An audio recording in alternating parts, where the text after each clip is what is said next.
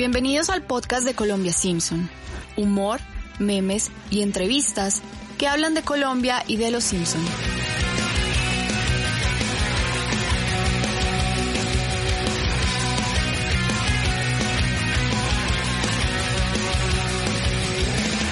Hola a todos los oyentes del podcast de Colombia Simpson. Esta es la segunda parte del episodio Conozca a los Beatles y a los Borbotones que publicamos la semana pasada.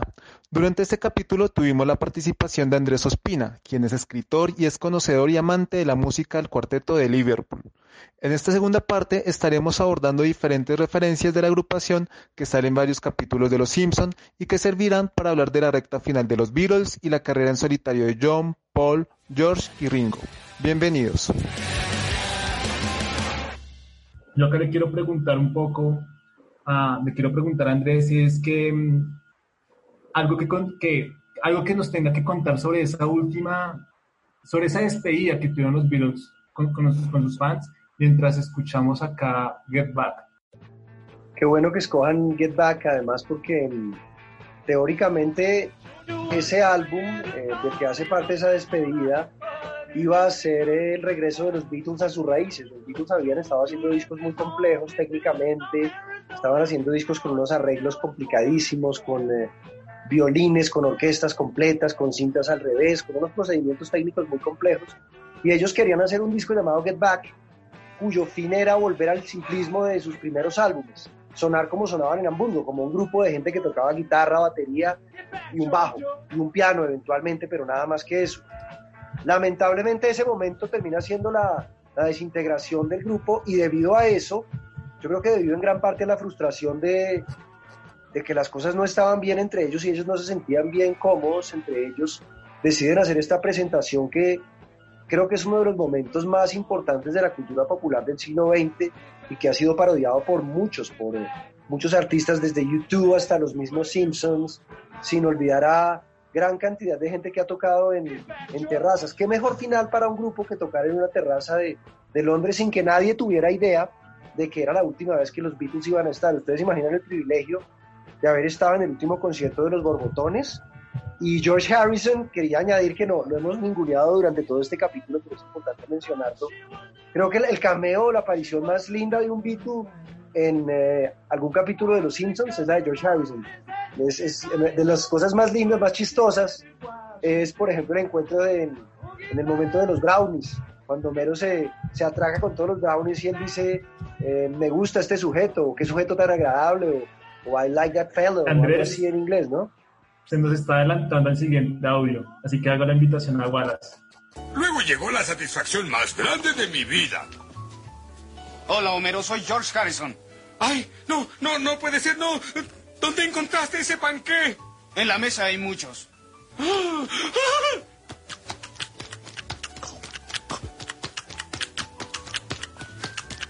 ¡Ay, qué sabrosos! ¡Qué agradable sujeto! George Harrison se encuentra con, eh, Homero. Simpson, quien además no le muestra el más mínimo respeto. Yo creo que por eso es que le gusta tanto a, a George Harrison la actitud de, de Homero, porque es lo menos reverencial con George Harrison que uno se puede imaginar, ¿no? Alguna vez leí, y este es un tema, esto ya sería entrar en la psicología personal de los Beatles, pero no recuerdo a quién se lo leí, a un biógrafo, que decía que, que mm, el gran éxito de ser esposa de un Beatle, o sea, que todas las esposas de los Beatles tenían solamente algo en común, todas, sin, sin excepción, era que ninguna de ellas lo visualizaba a su respectivo compañero como un dios o como, como un superhombre. Y creo que algo que aprecian mucho las estrellas de, de esas dimensiones como los Beatles, que a veces son elevados a esos rangos de superhombre, es el, el trato corriente, el, poder tú ser tratado corrientemente. Y creo que eso fue lo que le hizo Homero. O sea, yo creo que cuando dice qué sujeto tan agradable, lo dice muy de corazón. Hubiera sido mucho más molesto para George Harrison si, si Homero se lanzara a pedirle un autógrafo o a pedirle una foto, creo yo, ¿no? Wallace, ¿escuchas? Sí. Tengo miedo, porque Andrés pareciera que se nos hubiera adelantado a la pregunta y ya nos, me la respondió sin necesidad de hacerla. Nosotros teníamos la pregunta de cómo, o sea, de Andrés cómo creía que, que los libretistas de los Simpsons retrataron a George Harrison. Y en tan pocas líneas lo retrataron, al parecer, muy bien, ¿no? Sí, a mí me parece que sí, porque primero George Harrison, contrario al resto de los Beatles, fue alguien que le huyó muchísimo a la fama. O sea, tengamos en cuenta que George Harrison nunca tuvo manager, fue el único Beatle que nunca tuvo un manejador, fue el único Beatle que tuvo retiros. Bueno, John Lennon tuvo un retiro de cinco años, que es importante, pero creo que a, Harrison le importaba muy poco estar en la industria musical o estar punteando o, o, demostrar que era una superestrella de la música. Y creo que ese es el George Harrison que muestran ahí precisamente, ¿no? Es un personaje despojado de, de toda pretensión. George Harrison tenía muchos otros intereses. Le gustaba la jardinería, le gustaba la Fórmula 1, le gustaba correr carros, le gustaban, eh, le gustaba la, la, la, espiritualidad por encima de muchas otras cosas. Entonces, ese George me parece muy bien retratado.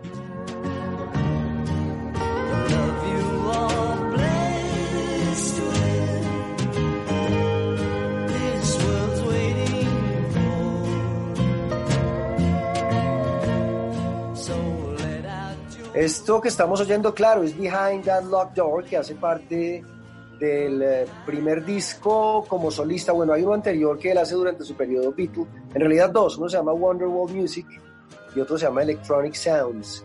Pero el primer disco como solista, como artista pop, post-Beatle, de George Harrison es el All Things Must Pass y esta canción está en ese disco que es considerada una de las piezas maestras de George Harrison y en donde está My Sweet Lord, por ejemplo, que es una de las grandes canciones de él y, y, este que es uno de los álbumes considerados como de los mejor logrados de los Beatles como solistas, como solistas, perdón. Ok, entonces, bueno, y ya para terminar el tema de George Harrison, ¿qué hay en la música de George Harrison dentro y fuera de los Beatles que lo hizo un compositor tan grande como pues, hoy lo conocemos, hasta pues, desafortunadamente murió hace más de 15 años.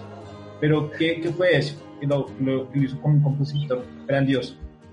Sí, hace muchos años murió, hace, si hacemos el cálculo, murió hace 19 años, sí, uy, son mucho, muy, mucho tiempo, fue pucha, iba a decir, ¿no? Para que no se malentienda lo que iba a decir. No sé, si a ti te pasa, Andrés, a mí me pasan muchas cosas, digamos, con, con la música y es, o con los artistas y es, cuando les pasa algo, yo lo asocio con algo de mi vida personal. Entonces, el día que se murió George Harrison fue en el 2000, fue 2001, y ese el día le grabé a mi hermana, que era por, noviembre más o menos. Es, lo que yo recuerdo. No sé si, te pasa algo similar. No sé si alguna canción de los Beatles te acuerda en algún momento de tu vida. O...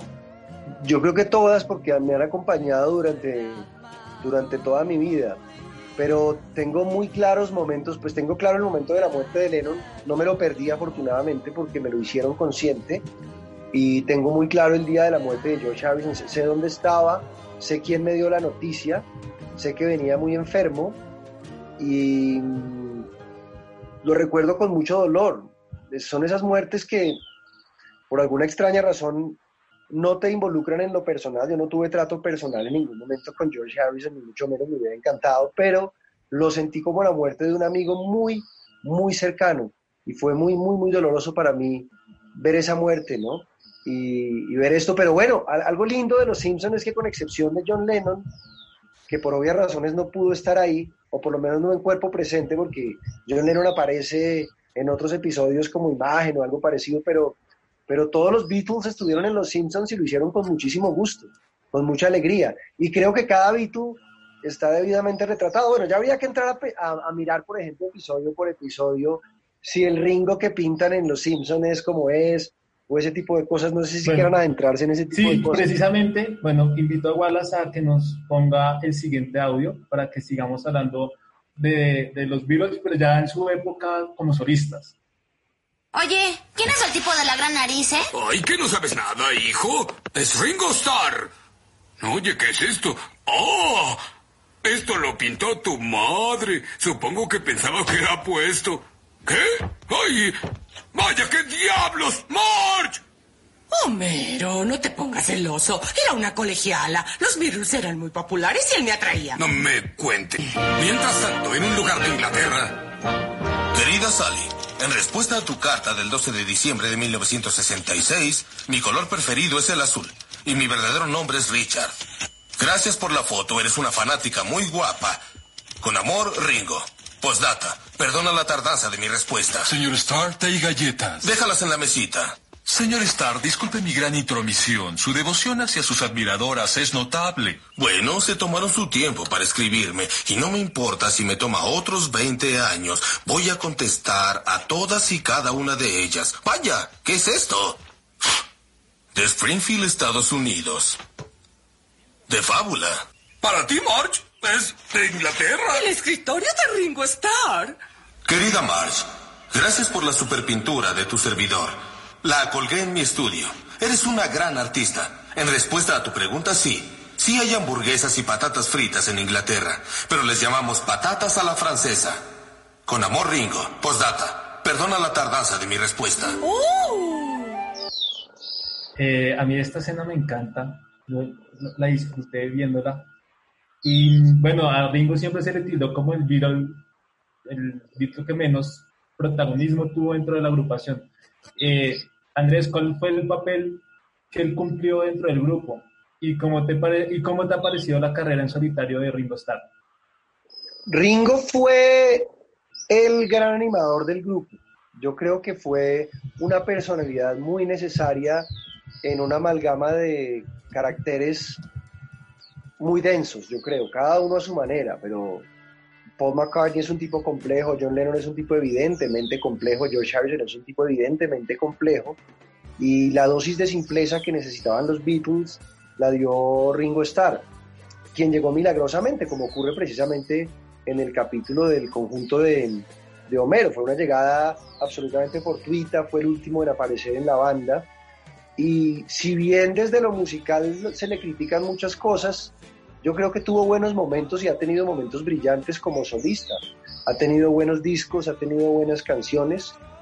Y bueno, por encima de todo es un virus, ¿no? Y eso ya es, ya es un estado que ya te pone en un estado particular en el contexto de la música. El solo hecho de ser un virus ya te ubica de inmediato en el Olimpo de, de los creadores de, de cultura popular en el mundo. Pero, pero sí existe, se cuestiona mucho la, la calidad musical de Ringo Starr y el talento de Ringo Starr. A mí me parece que es inobjetable. Sí, pero digamos, por ejemplo, en su carrera como solista, ¿crees que se siente esa evolución, eh, como ese aprendizaje que tuvo con los Beatles? Yo creo que sí, igual, tiene momentos que pueden llegar a ser...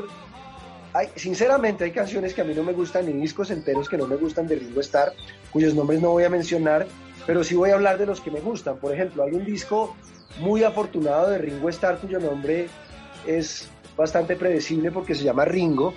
Es un disco de 1900, espero la memoria no me traicione, 73 o 72, uno de esos dos años, creo que 73. No, doy el beneficio de, de, esos años porque sé que hay muchos puristas oyéndome y no quiero que, me corrijan por una falla de memoria, pero en ese disco participan como colaboradores sus tres ex compañeros de la banda componiendo canciones, tocando en algunas canciones, aunque sin, sin, coincidir los cuatro en una sola canción, pero eso hace que el disco suene muy Beatles y muy bien y tiene creo que el gran clásico de, de Ringo Starr que se llama Photograph. Hace algunos años Ringo lanzó un álbum llamado Liverpool Day, en el que hay una canción que es un homenaje a la infancia de él, que me parece muy linda canción y oír a Ringo Starr tocar With a Little Help from My Friends o Yellow Submarine, que son éxitos de la época Beatles, es muy emocionante. Tuve el privilegio de, de, verlo en Bogotá, tuve el privilegio de saludarlo, además de tenerlo a, a, pocos metros, lo cual para un fan es una cosa muy, muy compleja. Y por eso les puedo contar que tal vez Ringo no es tan accesible, tan asequible como uno supone que es en ese capítulo.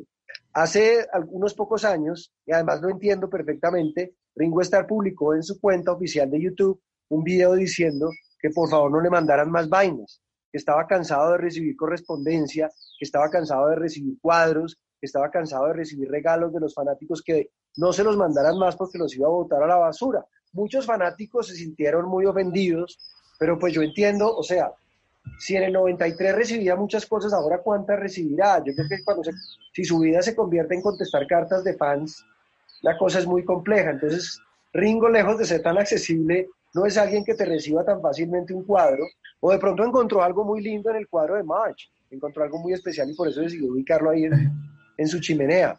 pero, pero no sé si ese Ringo sea tan, que ese Ringo lindo y bacán que pintan sea tan lindo y bacán, sin querer decir que no sea un buen tipo, ¿no? Claro que Andrés recuerdo que hace no sé cuánto, pero él sacó una canción que se llama Wings y hizo un, concurso para, o sea, motivando como a los fans a crear el video de la canción y eligieron uno no sé cómo, que fue el que se convirtió en el video oficial de la canción. Sí, Wings es una canción que salió, que además curiosamente es el nombre del grupo de Paul McCartney también, ¿no? McCartney, la banda de McCartney se llama Wings. Pero Wings fue una canción que fue lanzada en los 70 originalmente, luego fue regrabada, no hace mucho, no hace, ahora unos siete años, tal vez ya me falla la memoria, pero el video es súper lindo porque es un, es un muñequito, es como una especie de arlequín que está encerrado en una casa con un perrito y el arlequín está prendado de la dueña de casa, a quien nunca le vemos la cara, pero yo obsesionado con ella y quiere conocerla. No voy a contar el final del video porque sería un spoiler, pero, pero es un video muy, muy lindo y la versión es bien buena. Esa fue una de las canciones que tocó en, en su presentación en Bogotá, que fue en Vima, precisamente. Uy, la siento, si Sí, lo que recuerdo mucho de ese videoclip es que yo, o sea, yo lo vi, me pareció bacano, pero después vi que fue un concurso que lanzó Ringo Starr y la gente empezó a mandar videoclips y ese fue el ganador. Ese es un buen video para que la gente lo mire, ¿verdad? Mientras, mientras Andrés hablaba, eh, ponemos, estamos poniendo I Don't Come de Ringo Starr, que aparece en la serie, eh, precisamente en este capítulo en el que se llama Pinceles del Alma de los Simpsons cuando March retrata, hace un retrato del señor Burns. Y bueno, aparece esta escena de, de, Ringo. Yo la verdad, escuchando a Andrés me reí mucho porque es que los Simpsons lo retratan como el bonachón, como el que tiene miles de cartas, las está respondiendo, las responde quizá 30 años después, pero las responde. Pero me reí bastante. Eh, es una escena muy, muy particular. Y bueno, esta es como la aparición que tiene Ringo Starr dentro de los Simpsons. Ahora vamos con Vamos con otro audio para hablar de Paul McCartney. Yo sé que no es fácil ser vegetarianos. Por eso me fui de mi casa. ¿Ella se va de casa? ¡Ah! ¡Paul McCartney! Leí de ti en la clase de historia. ¿Y tu esposa Linda? Aquí, Lisa. Cuando vinimos a Springfield visitamos el jardín de Apu. Lo conocimos en la India en los días en que visitábamos al Maharishi. Entonces fui conocidos como el quinto Beatles. Sí, claro, Apu. ¿Sabes, Lisa? Paul y Linda también son vegetarianos. Y Linda tiene su línea de bocadillos vegetarianos. Apu, no creo que ellos quieran hablar de... No nos satisfacen las comidas vegetarianas. Muchas veces encontramos trozos de carne de cerdo en ellas. Linda y yo creemos en los derechos de los animales. De hecho, si tocas, tal vez me sorprende al revés. Se oye la receta de una rica sopa de lentejas. ¿Cuándo aprenderán esos tontos que se puede ser feliz comiendo vegetales, frutas, granos y queso? Uh, ¡Quesos! ¿No comes queso, Apu? No, no, señor. Ningún alimento que sea de animal. Oh, debes pensar que soy un monstruo. Sí, realmente lo pienso. Pero hace tiempos que aprendí a tolerar a otros en vez de obligarlos a pensar como yo. Puedes influenciar a la gente sin estar acosándolos. Es como dice Paul, vive y deja vivir. Era vive y deja morir. Lo que sea, lo que sea, tiene buen ritmo. Creo que he sido dura con otras gentes, sobre todo con mi padre. Gracias, muchachos. Lisa, antes de irte, ¿quieres oír una canción? Claro, fantástico. Bueno, viene, Apu. I'm Sergeant Pepper's Lonely Hearts Club Man. I hope I will enjoy my show. Apu, Apu menciona, antes de, entrar de, antes de entrar a hablar sobre Paul McCartney, Apu menciona que él fue nombrado como el quinto Beatle eh, cuéntanos un poco de qué se trata eso del quinto, del quinto Beatle y quién sería para ti digno de tener ese título, si existe. Esa ha sido una obsesión de la prensa y de mucha gente desde hace muchos años. La historia comienza porque en los 60, cuando, llega, cuando llegan los Beatles por primera vez a Estados Unidos en 1964, hay un disc jockey muy famoso que se llama Murray, Decay, bueno, era muy famoso entonces, un disc jockey de una emisora cuyo nombre en este momento no recuerdo, pero Murray Decay fue un disc jockey que promovió mucho la música de los Beatles en Estados Unidos y que contribuyó mucho a la fama de los Beatles. Entonces comenzaron a llamarlo el quinto Beatle, a Murray Decay, ese DJ. Pero entonces eso le produjo muchos celos a, mucha gente, eh, principalmente a Brian Epstein, quien creía ser por derecho propio el quinto Beatle. Ahora, quintos Beatles ha habido muchos. Un quinto Beatle puede ser Pete Best, el baterista que echaron. Un quinto Beatle podría ser George Martin, que es el productor, el que en realidad les dijo a ellos, señores, acaban de grabar su primer éxito o su primer número uno. Y el que tuvo quizá la mayor influencia en su sonido, sobre todo en, aquellos años en que explotaron el estudio como una herramienta más de creación. Pero también un quinto Beatle podría ser el señor em, Billy Preston, quien los acompaña a ellos en el último concierto, precisamente en el que parodian en el concierto de la taberna de Moe, solo que en la terraza del edificio de Apple. Él fue el teclista, él estuvo con ellos en el álbum Let It el solo de teclado de Get Back lo hace este señor. Entonces yo no sé si es un quinto Beatle, dejémoslo en que son cuatro, ¿no? Es como la Trinidad, ¿para qué le añade uno a la Trinidad un, cuatro, un cuarto elemento? Los Beatles son un cuarteto y, y más que quintos o sextos o séptimos Beatles, pues son, son esa unidad que fueron y, y ya el resto pues son parte de, de, de, la magia que, existió en ellos. Y, y, mucha gente contribuyó a la grandeza de ellos. Hubo gente que, desde Mal Evans, por ejemplo, que era el manager de carretera, o, o el señor Neil Aspinall, que era su asistente, había muchos, muchos personajes que, que fueron soportes de la banda en momentos distintos de la historia. Así es. Por ejemplo, hace, hace poco leí eh, que también se le atribuía ese título a, a, un amigo de John Lennon que hizo parte, no sé si Andrés, creo que Andrés conoce bien esa historia, que hizo parte del principio de los Beatles también, que, que desafortunadamente después murió muy joven, como a los 22 años, o sea, recién estaba empezando la banda. Eh, estás, hablando de, estás hablando de... Dios mío, ya te voy a decir el nombre, acabo de tener un lapsus, pero es muy fácil. Estamos hablando del pintor cuyo nombre es Stuart Sutcliffe. Stuart Sutcliffe. Perdón, a veces ya, ya la edad empieza a hacer estragos en la memoria. Stuart Sutcliffe se llama, este personaje fue amigo de, fue un gran amigo de John Lennon, incluso yo creo que en algún momento más amigo, o sea, Lennon tenía en eh, Stuart Sutcliffe a un amigo más cercano que, que, Paul McCartney, creo que hubo algo de celos por eso en algún momento, ¿no? Entre otros porque no tenía ni idea de tocar. Él se ganó un ah. concurso de pintura, se ganó una plata, los Beatles necesitaban un bajista y no sé cómo se las arreglaron para convencer a Stuart Sutcliffe de que comprara un bajo y tocara con ellos, pero él no tenía la más mínima idea de tocar bajo. Ah, ya pues. Sí, sí, yo, yo había leído esa historia. Pero bueno, ya vamos a, entrar ya en Paul McCartney. Eh, digamos, él es el que más referencias tiene, eh, digamos, durante los Simpsons. Y pues y hacen, y mencionan distintas canciones de él, como She's Living Home o Maybe I'm May y Living That Day eh, retratan la vida que lleva adelante con Linda McCartney, su vegetarianismo, eh, también eh, desde lo narrativo todo parece seguir un hilo conductivo que pues parece muy coherente, ¿no? Pues cuando retratan a Paul McCartney ya como Paul McCartney, ¿no? ¿Cómo, te, ¿Cómo te parece que los Simpsons han logrado construir ese retrato de Paul?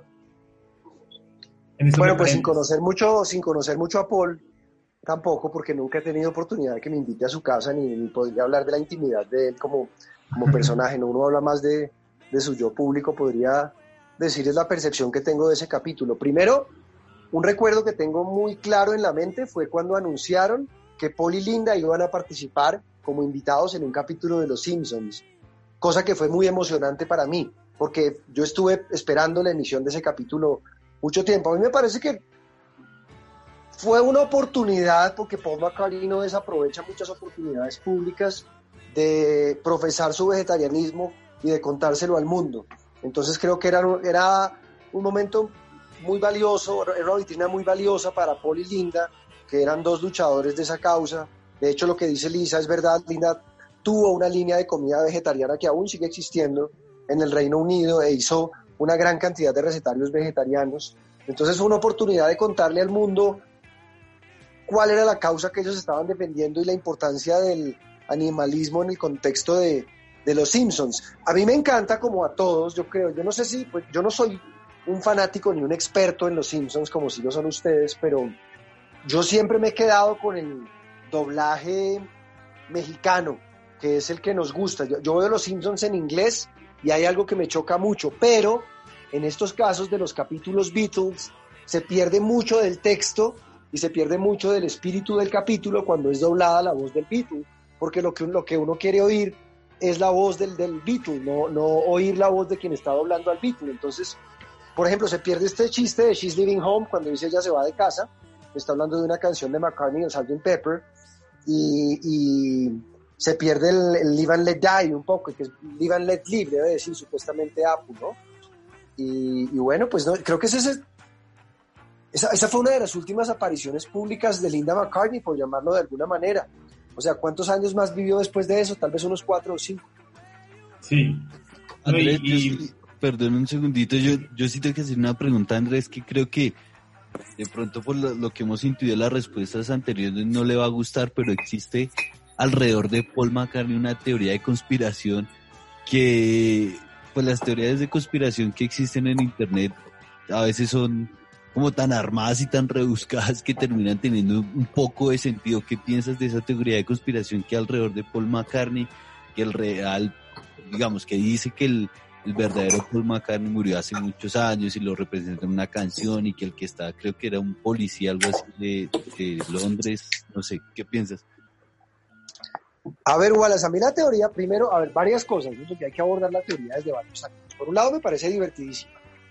Me parece una, una, teoría muy graciosa y muy curiosa y muy, muy abigarrada, muy extraña, sí. muy demente. Eso me parece, me parece maravilloso de, de la teoría y, y, la he seguido y la leo y busco información y me interesa el tema y, me meto a las páginas en las que están las pruebas y están eh, las comparaciones eh, antropomórficas porque miden el, el, cráneo de Paul McCartney, miden la distancia entre los ojos y, miden y hacen unas una, sobre todo anatómicamente lo miden y cuentan una cantidad de cosas. Ahora, de ahí a que yo me crea la teoría hay una distancia grande. La teoría me divierte como una ficción. Claro que me parece divertidísima y me parece una premisa interesantísima para hacer una película o para hacer un montón de cosas. Pero lo que yo sí digo ante este tema es que si partiéramos del, del hecho de que eso es una verdad, de que Paul McCartney, el original, murió y que este es lo que llaman el fall, porque es el falso Paul, lo llaman fall con F, que el, que el que tenemos desde 1966 es un fall, entonces el fall me parece mucho más talentoso que el Paul, porque el fall fue el que compuso Hey Jude, fue el que compuso Helter Skelter, ¿verdad? O sea, fue el que compuso canciones de unas dimensiones gigantescas, fue el, cerebro detrás de Sgt. Pepper, entonces creo que con el perdón, si de pronto llega a ser verdad esto que, que cuentan por ahí en las teorías, con el perdón del, del verdadero Paul, yo creo que, que, me quedo con el falso Paul, me parece más talentoso todavía. Pero, pero sabes que me parece chévere la forma en la que toma la, te la, teoría de conspiración, porque muchas veces hay fanáticos como de bandas que cuando les hablan de ciertas teorías de conspiración como que les da rabia porque o sea, eso no es así, es demasiado, lo que tú dices, yo no me voy a creer el cuento, pero me parece del carajo la actitud de pues seguirla y verla como algo divertido. Pues te agradezco, Wallace. Es que me parece más consecuente con el espíritu de la banda, porque los primeros en divertirse con eso fueron ellos mismos. Ellos explotaron eso e hicieron todos los chistes que pudieron. Cuando a Paul McCartney le lo entrevistaron y le, porque, porque la gente lo hacía. En su momento, en los 60, cuando la teoría empezó a tomar vuelo a Paul McCartney, lo entrevistaron y le preguntaron si eso era verdad. Y él respondía cosas absurdas, decía, pues no, no estoy al tanto de eso porque usualmente yo soy el último en que se entera de todas las cosas de los Beatles. O, por ejemplo, en el White Album, en el álbum blanco, el que sale después de Magical Mystery Tour y de Sgt. Pepper, hay una canción que se llama um, Glass Onion, y en esa canción él, se burla de todo el mito de, que Paul estaba muerto y y todo este cuento. Entonces los Beatles mismos jugaron con eso, Paul McCartney todavía se ríe de eso y hace chistes. A mí me parecería una actitud muy, muy poco madura de un fanático no, no entender eso como parte de la mitología Beatles, que creo que es, pues que, que también es parte del juego de la banda. O sea, algo, algo lindo que tiene una banda como los Beatles realmente es que ha sido inspiradora y detonante de muchas cosas. Entre estas, estos capítulos de Los Simpsons de los que estamos hablando. O sea, no por nada estos personajes, íconos de la cultura popular del siglo XX, tocaron tantas esferas, tocaron la mente de, de, de genios como Matt Groening, por ejemplo, o de grandes guionistas o de grandes personajes. Entonces la mitología Beatles falsa o, los hechos que se inventan alrededor de los Beatles son para, para, para divertirnos. Y si nos divierte pensar que, que, hay un falso Paul, pues hay un falso Paul, creamos, que no hay problema. No, y que además esto, esto lo que hace, todos estos mitos y todas estas cosas lo que hacen es engrandecer la banda, o sea, reafirmar lo que ellos son, no, no va a decir fueron, son, porque hoy en día mucha gente lo sigue escuchando, y, y lo que está diciendo Andrés, eh, inspiran a, a, crear más cosas. Entonces yo creo que, que eso es como lo, lo, interesante de este asunto. Y ya para cerrar este tema de Paul McCartney, ¿de qué manera influyó, eh, o sea, desde que Paul siempre demostró su talento, desde, desde el inicio en los Beatles, ¿de qué manera influyó todo esto en su carrera en solitario?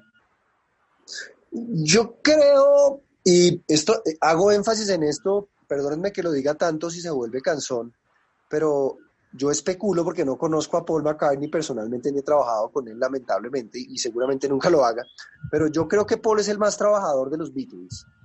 Para Paul McCartney la música es realmente un oficio y un oficio que se trabaja día a día, segundo a segundo y minuto a minuto. Creo que Lennon es más un artista en el sentido de, de ser alguien de pensamiento elevado, inspirado, conceptual, que se toma el tiempo necesario para concebir una obra. Creo que Harrison es un tipo más introspectivo, creo que Ringo está en muchos cuentos, Ringo es un, un gocetas, es la palabra, pero Paul McCartney es la fuerza de trabajo detrás de los Beatles, o sea, era el que siempre llamaba al orden, el que siempre decía, vengan, grabemos. Y eso lo cuentan ellos, ¿no? Ringo Starr cuenta, por ejemplo, en un documental que se llama The Making of Sgt. Pepper, que era una mamera cuando le sonaba el teléfono y era Paul McCartney porque seguramente era para invitarlos al estudio a grabar. Y ellos estaban por allá contentos en una piscina o haciendo cualquier otra cosa y les tocaba pararse de donde estaban, desarmar lo que estaban haciendo e irse a grabar porque Paul tenía una idea de, sus muchas ideas geniales en la cabeza como, como el artista de vanguardia que es. Creo que la gente lo... Creo que McCartney merecería más, más atención de parte de mucha gente y creo que los Beatles como fenómeno merecerían ser estudiados mucho más allá de sus éxitos y mucho más allá del lugar común. Y creo que eso es lo que le hace falta a Paul McCartney, que su discografía sea explorada mucho más allá de los hits. Y seguramente nos encontraremos con un Mozart, y lo estoy diciendo sin el ánimo de exagerar, con un Mozart del siglo XX y parte del siglo XXI. Me parece uno de los grandes genios de la música. Listo, ya para, para ir culminando este capítulo, eh, vamos a escuchar otro, otra referencia de los Simpsons a los Beatles.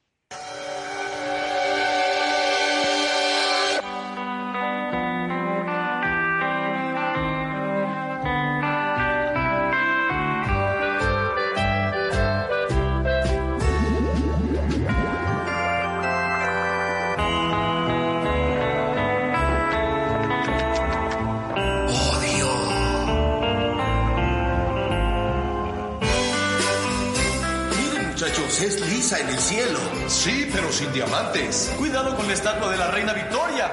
¡Ay, cuidado!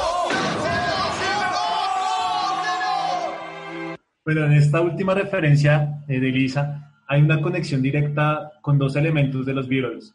El primero es el de la animación, que hace un guiño al de la película Yellow Submarine. Y el segundo es el que hacen de la canción Lucy in the Sky with Diamonds, eh, ambos elementos hablan de una etapa, yo creo que es muy concreta y una época de mayor experimentación sonora eh, de los Beatles que, que, digamos, Lisa entra, incursiona de una manera muy curiosa a este mundo de fantasía que es a través de la inhalación de una sustancia, que en este caso es la anestesia. En este sentido, Andrés, ¿cómo ve la influencia que tuvo el consumo de drogas en la evolución musical del grupo? Era un tema de la época era un tema que estaba tocando a mucha gente y sobre todo a mucha gente que estaba tocando el, o, que estaba mm, acercándose al arte en ese momento y creo que era un proceso que naturalmente tuvieron que vivir muchos en aquel entonces, pero creo que reducir el tema de los Beatles a, a, las drogas o que considerar que las drogas fueron la inspiración detrás de su trabajo es ir demasiado lejos. Supongo que la experimentación con drogas en algún momento los llevó a, a visualizar el mundo de otra forma. Cuando ellos prueban marihuana, que por cierto la prueban de la mano de, otro de los grandes nombres de la música, de los más grandes nombres de la música popular en Estados Unidos y en el mundo, que es Bob Dylan, la música de ellos cambia un poco. otro tanto ocurre cuando prueban LSD sin darse cuenta. Son historias muy largas, pero básicamente un día ellos visitan a, a un amigo, el amigo les echa LSD en un té y les da eso a beber sin decirles qué tiene y ellos empiezan a alucinar y a ver cosas muy más o menos como Lisa pero pero de otra manera. Y creo que las drogas pues fueron una una etapa que, que tocó su vida pero creo que no podemos caer en la trampa de creer que fueron el motor creativo detrás de ellos. Más bien yo pensaría en ese capítulo y en ese momento yo rescataría la manera tan linda como los artistas detrás de los Simpsons los artistas gráficos, estoy hablando, logran recrear la atmósfera de la película Yellow Submarine, porque es, la misma línea exactamente, o sea, uno ve a las criaturas que aparecen ahí, son muy parecidas a las de toda la película, uno ve la estética y es muy, muy parecida, uno los ve a los cuatro asomados, que además es una de las pocas apariciones de Lennon, digamos, desde el más allá en, los Beatles, y, ese momento pues es, es bien lindo, es un, es un guiño bien lindo para los fans y pues ese, ese golpe contra la estatua de la reina Victoria, pues es para morirse de la risa, además, ¿no? Sí, es, es, gracioso. Mientras Andrés eh, estaba hablando, estamos para las personas que quieren saber la canción que está sonando, es Lucy Sky with Diamonds, eh, que hace referencia a, a, esta escena, también como lo, dice Andrés con el guiño de la película eh, de Yellow Submarine. Es, a mí esta escena me, me parece me, encanta. Lisa, separándome un poco del tema de los virus, Lisa, los Simpsons siempre es la que tiene alucinaciones, es la que tiene este, encuentro con las, no digo con las drogas, pero sí con, sí, con este tipo de, alucinaciones que le hace ver otras cosas. Recuerdo cuando va al parque Tennessee y toma agua de, del parque y también empieza a ver un montón de monstruos y bueno, infinidad de cosas. Y ya para, estamos hablando de Lisa, también vamos a poner este audio de Lisa porque acá en este audio de Lisa, es una canción protesta, le hace un guiño a una de las canciones de John Lennon.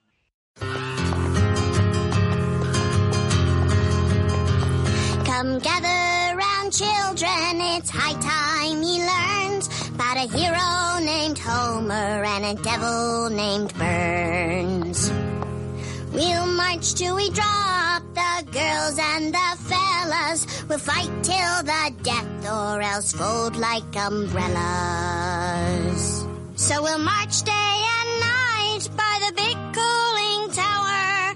They have the plant, but we have the power.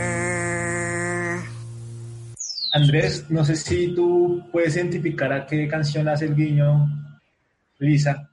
Tiene un parecido, bueno, a mi parecer, ¿no? Otra vez, con Working Class Hero de John Lennon y también un poco por la letra con Power to the People, que es una de otra de las canciones protesta que hizo John Lennon en su época de, mayor activismo político. Ahora, podría ser una canción de, de, cualquier cantante de ese género, podría ser una canción de Bob Dylan también, o podría ser una canción de, de Joan Baez, pero claramente sí oigo ahí algunos ecos de Working Class Hero y de Power to the People. además por el contexto del capítulo, ¿no? Ajá, sí. Sí, eh, eh, eh, así es, es como el guiño a, esta canción que, que, menciona Andrés. Y mm, ya para, yo creo que igual es bonito, ¿no? Como tú lo decías, no, todos los virus están apareciendo, menos John Lennon, pues más allá de sus apariciones después, o sea, como alma, por así decirlo, pero acá yo creo que hace una presencia a través de unos acordes y, y, ahí va mi pregunta, que ya para culminar, ¿qué, ¿qué, opinión tienes frente a la carrera, lo que, pudimos ver de John Lennon eh, como solista y bueno, también dentro de la agrupación? Oh, mucha admiración porque es un talento muy diverso, un talento que supo evolucionar, un talento que vivió las vicisitudes de, del mundo comercial y también tuvo muchos eh, conflictos personales, o sea, fue alguien con una vida atormentada desde un principio. De suerte que John Lennon es un alma, como la intuyo yo a través de su música, un alma muy, muy pura, muy especial, muy llena de sensibilidad, un alma hipersensible. Y eso se puede percibir en su trabajo desde el principio hasta el final y sobre todo un alma muy honesta. eh, esta canción Working Class Hero, que es la que se Estamos parece a la de. Lisa, que, que es una gran canción además, mm, está en un disco que John Lennon grabó mientras estaba sometiendo a una terapia terrible, que es la terapia del grito primal, que la ofrecía un doctor llamado Arthur Janas, y que era una terapia de tipo psiquiátrico que te, que te hacía una especie de regresión al, a los momentos más duros de tu infancia, y eso pues te llevó a una cantidad de exploraciones, y Lennon hizo ese álbum como una gran confesión de, del dolor que le ocasionaba ser huérfano de mamá, por ejemplo, o haber sido abandonado por su papá, o, el tem- o las culpas que tenía burguesas de ser un hombre millonario, pero a la vez estar diciendo Imagine No Possessions. eh, Y eso es bien, bien particular, ¿no? O sea, la, ese Lennon que, que conocemos en ese disco. Entonces yo encuentro en Lennon a uno de los artistas más honestos que, que conozco. Y, y su muerte, pues, es un hecho tremendamente lamentable, tremendamente lamentable. Muy, muy triste. Listo, así, así estamos cerrando ya este capítulo frente al tema de los Beatles. Pero cuando, bueno, cuando nos contactamos con Andrés para, para invitar al programa, él, él me dijo que, que, me te- que tenía una anécdota para contar con Humberto Vélez, eh, que era un poco larga, pero que le va a tratar de resumir de una manera concreta. Cuéntanos esa, esa anécdota que tuviste con Humberto Vélez, quien es el que hace la voz en- para Latinoamérica de Homero. La anécdota, o más bien el final de la anécdota es que yo le termino diciendo, le, le he hecho un cuento, la verdad es un carretazo que le he hecho a Humberto Vélez porque yo me- con unos amigos usábamos una palabra que era de gueto y yo le digo, Humberto, eh, tú puedes meter palabras en el doblaje mexicano, palabras colombianas. Y él me dice, claro, dime qué palabras colombianas quieres que meta y yo busco un capítulo y las meto. Entonces yo en aquel entonces tenía un programa de radio que se llamaba La Silla Eléctrica, en el que utilizábamos un término que era muy de gueto, era muy de programa. Ustedes saben que en estos temas radiales se, que se empiezan a generar como unos vocablos y unas cosas que era guayigol, que era una palabra que es inspirada en una marca de guayos barata que hay, que creo que son oriundos de, del Tolima o de Cundinamarca. Y nosotros para hablar de algo barato ordinario decíamos que era guayigol. ¿Perdón? La competencia de as, de Guayos As. Exactamente, la competencia de, de Guayos As y había otros también que se llamaban Cafeto. En mi época había unos, y Guayigol era el guayo, pues no es el guayo Nike de tacha intercambiable, sino el guayo popular. De manera que nosotros utilizábamos la palabra en nuestro programa de radio que se llamaba La Silla Eléctrica con mi amigo Manuel Carreño y decíamos Guayigol a lo ordinario. Entonces, nosotros le dije, yo le dije a Homero, bueno, le dije a Humberto en realidad, con Homero no hablé, le dije, Humberto, tú podrías utilizar el término guayigol, que es un término que utilizamos en Colombia para hablar de las cosas ordinarias. Y ahí habría, otra- había otra palabra que usábamos mucho en nuestro programa que era precario, o sea, todo en esa época lo llamábamos precario, hablábamos de la precariedad de Colombia, de la precariedad de recursos, de que todo era muy precario, y le dije, podrías meter la palabra precario. Y un día muy extrañamente yo estaba en mi casa, ya habían transcurrido varios meses, esa fue una entrevista que le hice para la radio, y estaban dando una promoción en Fox de la temporada que venía, y precisamente escogieron ese pedazo. Le decía, Homero le decía a Bart, Guayigol, pequeño demonio, le decía exactamente en el capítulo. Y eso fue lo primero que yo dije, no se pierda, la- yo tengo guardada la promo, no se pierda la próxima temporada de Los Simpsons, Guayigol. Fue un carretazo que le metió a Humberto, pero, pero era mi manera de buscar un lugar en la, en la inmortalidad del universo de Los Simpsons. Y creo que se logró, ¿no? Después yo veía los foros, yo veía los foros internacionales de Los Simpsons y la gente decía, oiga, ¿qué es eso de Guayigol que dijeron en este capítulo? Pero bueno, eh, eh, Humberto, un gran tipo, por cierto, ¿no? Oiga, Andrés, esa anécdota, o sea, eso está buenísimo. Yo tenemos que buscar ese capítulo, o sea, Sí. buscar ese fragmento porque No, verdad, es- Andrés ya me lo está pasó. inmortalizado. Andrés, Andrés me lo compartió, lo vamos a compartir en redes, eh, porque a nosotros los colombianos que nos gusta tanto que, que nos mencionen en cosas extranjeras y todo, pues estas palabras, sí, nosotros somos felices, aplaudimos. Ahora, pero, pero la tarea que yo les pondría a ustedes, por ejemplo, si me, me quieren hacer el favor, claro, es, ¿será que la temporada que se consigue en DVD, ¿sí? O, o, la- o como uno pueda comprarla, está ese doblaje? Exactamente como está, o se, porque yo tengo la copia grabada, pero yo no sé si lo dejaron de manera definitiva, Sí, cosa que me la- parecería muy curiosa. Habría que mirarlo, ¿no? Claro, si está en latino, sí, voy a, voy a, voy a poner la tarea de buscar ese capítulo en, en latino y encontrar ese, ese, esas dos palabras, esos términos que guayigol y precario, para, para, para compartirlo y compartírselo a Andrés ya el capítulo completo. no sé, en los DVDs. Igual toca mirar las plataformas que hay donde están todas las temporadas de Los Simpsons. Pero no, es, es una anécdota muy interesante. No, en serio, y lo, lo digo, lo digo, es en serio. A nosotros los colombianos nos gusta cuando nos mencionan, nos mencionan o utilizan términos o mencionan un artista. No sé si Andrés recuerda cuando el programa de, de Fuchi que le dicen a Homero, no te has escuchado en una, en una grabadora de voz, y él dice, no, prefiero escuchar a Shakira. O sea, la Sí gente- recuerdo. Entonces, bueno, es, es como todo este tipo de referencias a la pollera colorada, por ejemplo, también aparece Barda canta.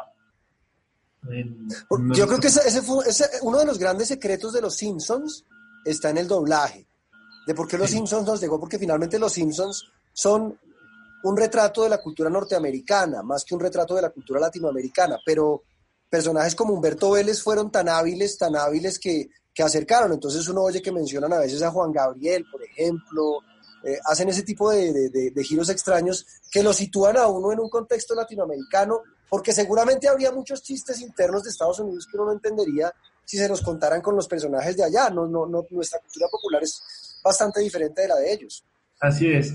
Y ya, sí, también aparece una canción de, de Luis Miguel. Sí, hacen, mejor dicho, eh, cuando sale el sol en la playa. Cuando calienta. Oigan, yo les puedo hacer, se va acabando el tiempo, pero yo quiero hacerles una pregunta a ustedes Sí, que claro. seguramente les hacen muy constantemente. Y perdónenme por tomarme la palabra, pero, pero, pero pues quisiera, ya que tengo a dos fans tan eh, preclaros del tema de los Simpsons, eh, ¿ustedes son eh, seguidores de las temporadas recientes o son de los puristas que dejaron de ver los Simpsons hace ya bastantes años? Yo, bueno, yo, yo soy, te voy a contar más, más o menos la estructura de nuestra cuenta. Eh, somos dos personas, eh, mi compañera que hoy desafortunadamente no está, y también está Wallace. Eh, Wallace nos ayuda en todo este tema de producción y nosotros eh, con, con mi compañera somos los creadores de contenido y la creación de los memes y de creación, producción, eh, perdón, guion de los podcasts. Y siempre tenemos ese debate yo soy más permisivo. Yo llegué hasta la temporada 15, 16. Mi compañera llega como hasta la temporada 10. Pero es que los últimos, las últimas temporadas, a mí yo tengo como pendiente vérmelas. He visto algunos capítulos y, a ver, es, es algo muy difícil de decir, pero en cuestión de narrativa, o sea, en cuestión de chistes y, y humor, decayó mucho en lo personal, creo yo. También afecta mucho que los, los, las personas que hacen el, el doblaje no son las mismas con las que crecimos. Yo creo que eso también como que afecta un poco eh, por costumbre y porque pues no es lo mismo. Y lo otro, pero ya en cuestión de contenido, en cuestión de guion, de contar historias, de retratar la realidad, a mí se me hace que, que siguen siendo muy puntillosos, muy críticos, y eso al fin y al cabo siempre ha sido el éxito de la serie. De los pocos capítulos que he podido ver eh, de las últimas temporadas, voy a poner un ejemplo. La semana pasada vi un capítulo en el que el señor Burns, Lisa, Lisa hace un medio de comunicación comunitario, entre comillas, y ella habla lo que los medios tradicionales de comunicación no hablan, contra el poder, ¿no? Que es como la tarea que los medios de comunicación deben que hacer. Eh, y ninguno critica a la planta nuclear, la única que la hace es Lisa en su periódico del colegio. El señor Burns compra todos los amigos de Lisa para, como he dicho, compra a quien le hace el periódico a Lisa para que no le, le haga la tirada del periódico. Y es una vaina increíble, es una crítica muy fuerte. Eh, Bansky también aparece, eh, entrada del sofá, de cómo es la explotación laboral en China. Esos temas creo que siguen siendo fuertes en los Simpsons. Desafortunadamente están perdiendo porque el humor decayó. Esa es mi conclusión. Por mi lado, a ver, yo sí no voy tan atrás ni tan adelante. Yo me quedo como en, esos años dorados que, que tuvo los Simpson por una razón y es que los Simpsons son subtextos, es decir, toman fragmentos de muchas películas, de muchas referencias, como John decía, entender los Simpson no es solo entender la caricatura, sino es entender el cine, eh, eh, diferentes movimientos culturales que había en esa época. Entonces yo me quedo un poco más atrás cuando podía entender todos esos referentes eh, esos subtextos que ofrecía Los Simpson. Ahora hay muchas cosas que muestran que de verdad no las entiendo y que ya, llamémoslo entre comillas, pueden ser muy millennials.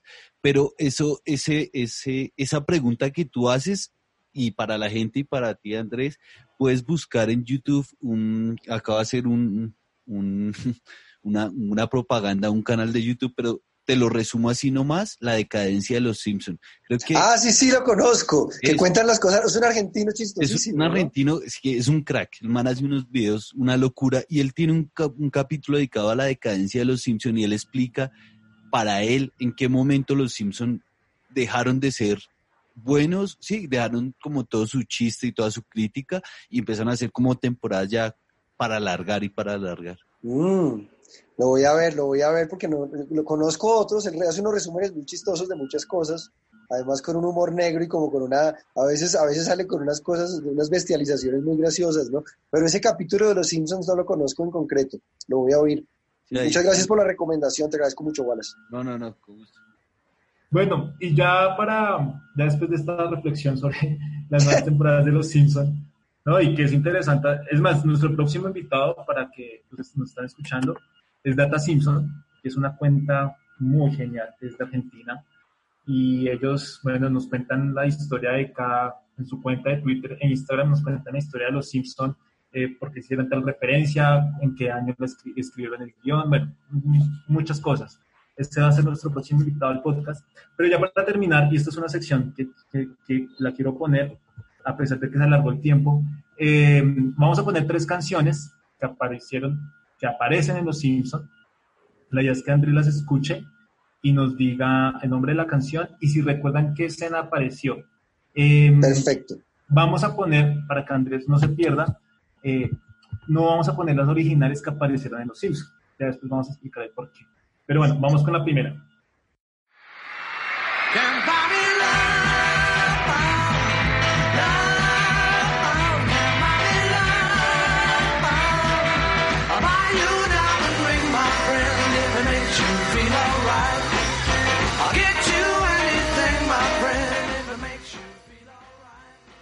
Esa canción es Can't Buy Me Love, pero no logro asociarla con algo específico de Los Simpsons. Ayúdenme ustedes que son los expertos, por favor. Bueno, aparece en un capítulo, no, no la cantan, cuando aparece no, no, aparece, no la cantan los Beatles, sino la hace otra agrupación, un cover, y es el capítulo El anciano y el estudiante con bajas calificaciones, que es de la décima temporada. No sé si Andrés recuerda cuando los Simpsons, cuando Springfield pierde la realización de los Juegos Olímpicos porque Bart le comienza a hacer chistes a los organizadores del Comité Olímpico. Sí, sí me acuerdo, claro. Y que él va y su castigo es estar en el ancianato y de un momento a otro va y saca a los ancianos a, que vivan la vida, por así decirlo. Y cuando hacen esta escena, que los ancianos corren, eh, se tiran al pasto, saltan, gritan, está toda esta canción. Ah, claro, y tiene mucho sentido porque ahora, ya, lo, ya lo puedo conectar. En la película Hard Day's Night, que es la primera película protagonizada por los Beatles, está una escena en la que los Beatles viven prisioneros de su fama y no pueden hacer nada y no les dejan hacer nada y ellos salen a correr a un campo de deportes y empiezan a saltar y a hacer ese tipo de cosas. Claro, eso es una referencia muy obvia, pero no la tenía en la memoria, para serles muy franco. Exacto, así es, así es. Y es más, en, Los Simpsons aparece la carátula de este disco con, la, con, la, con el retrato de Homero, eh, Marx, Lisa y Bart, eh, haciendo referencia a, a, a, la, la, contracarátula de este disco, si no estoy mal. Mm. Eh, vamos con el segundo audio. One away to get back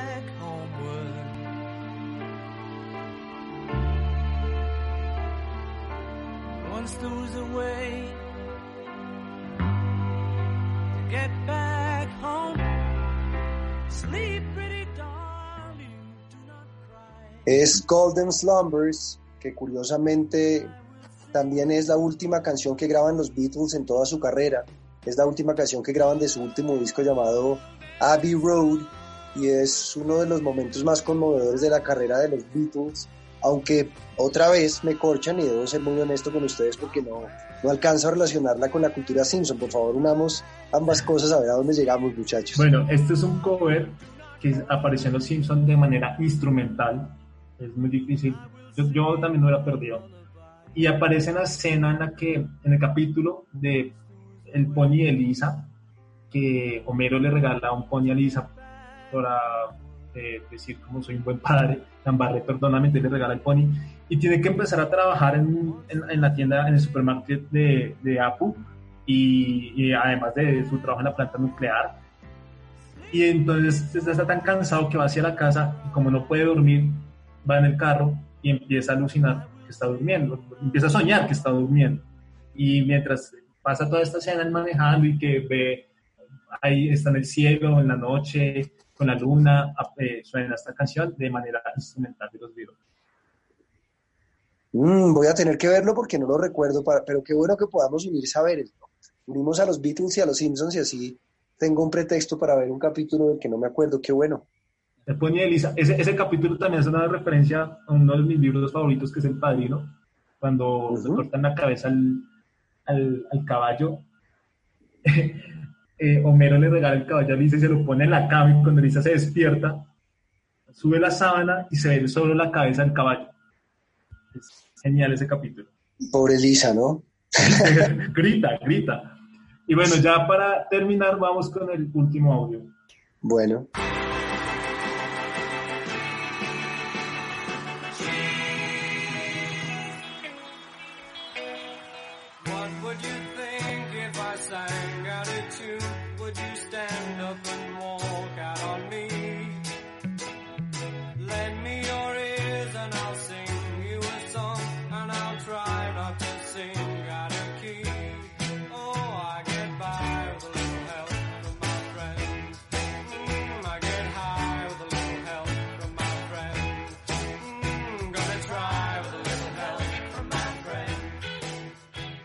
With a Little Help from My Friends, con eh, la voz principal de Ringo Starr, segundo corte del Sgt. Pepper, y quizá de las canciones que canta con los Beatles, una de las, seguramente de las dos o tres más famosas al lado de Yellow Summer y, y Octopus's Garden.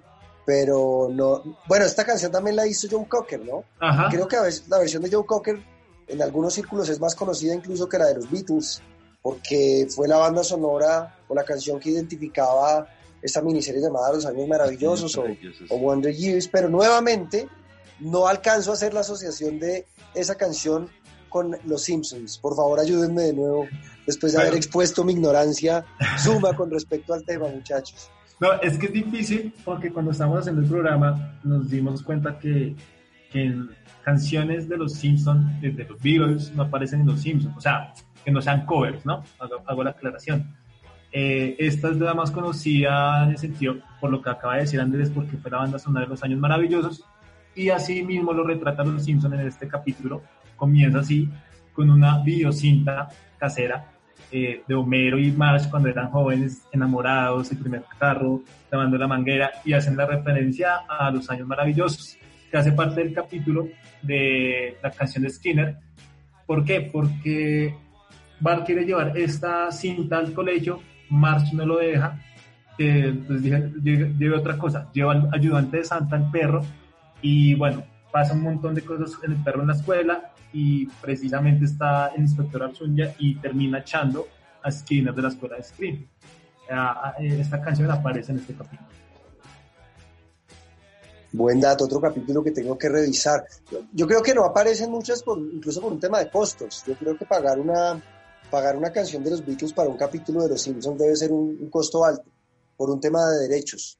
No, no, es fácil conseguir música de los Beatles para utilizar en productos audiovisuales. Fíjense que no, no se ha hecho una película desde hace muchos años que tenga música de los Beatles como banda en, en, la película. Es muy complicado, por alguna extraña razón. Supongo que son muy celosos con los derechos o algo parecido, lo cual justificaría el uso de covers, ¿no? Así es. Bueno, Andrés, eh, ¿cómo, ¿cómo, te sentiste? Se extendió la, la, entrevista, pero bueno, fue, yo creo que fue muy provechosa. Eh, lo, lo digo a título personal, creo que igual también aprendimos un montón de cosas que no, pues, conocí cosas que yo no conocía y espero que la gente también lo haya disfrutado. Álvaro Wallace, muchas gracias por haberme invitado, me sentí muy cómodo, además en medio de tantas cosas que suceden fue una manera de expandir la mente, para decirlo psicodélicamente, y de recordar algunas cosas que hacen parte de la memoria de todos nosotros. Yo creo que los Simpsons nos han tocado a todos nosotros, como también los Beatles nos han tocado a muchos de nosotros. Y hacer esas asociaciones, pues nos demuestra que detrás de toda pieza creativa, el caso de los Simpsons es muy claro, pues existe un universo mucho más complejo, como lo señalaba Wallace. ¿no? lo lindo es que el mundo se nos puede abrir y el conocimiento se nos puede abrir como una flor cuando hipertextualmente los Simpsons nos llevan a, revisar la historia del mundo, la historia de nuestra cultura popular, la historia de nuestra música, de nuestra literatura, de una gran cantidad de cosas que a veces no estarían tan próximas a nosotros o no consideraríamos tan cercanas si no fuera porque nos las ponen en esos escenarios de entretenimiento y de risa como son los Simpsons. Así es. Entonces, no, Andrés, muchas gracias por, por haber estado acá.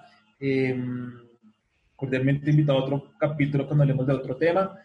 Pero bueno, fue muy provechoso. También le doy las gracias a Wallace por la producción. Y bueno, y a las personas que escucharon este episodio, que sigan ahí conectados con nosotros en nuestras redes sociales como Colombia Simpson, tanto en Twitter, Facebook e Instagram. Adiós. Gracias por escucharnos y espérenos en un próximo episodio. Búsquenos en Facebook, Twitter e Instagram como arroba Colombia Simpson. Este podcast es una producción de arroba Wallace8810.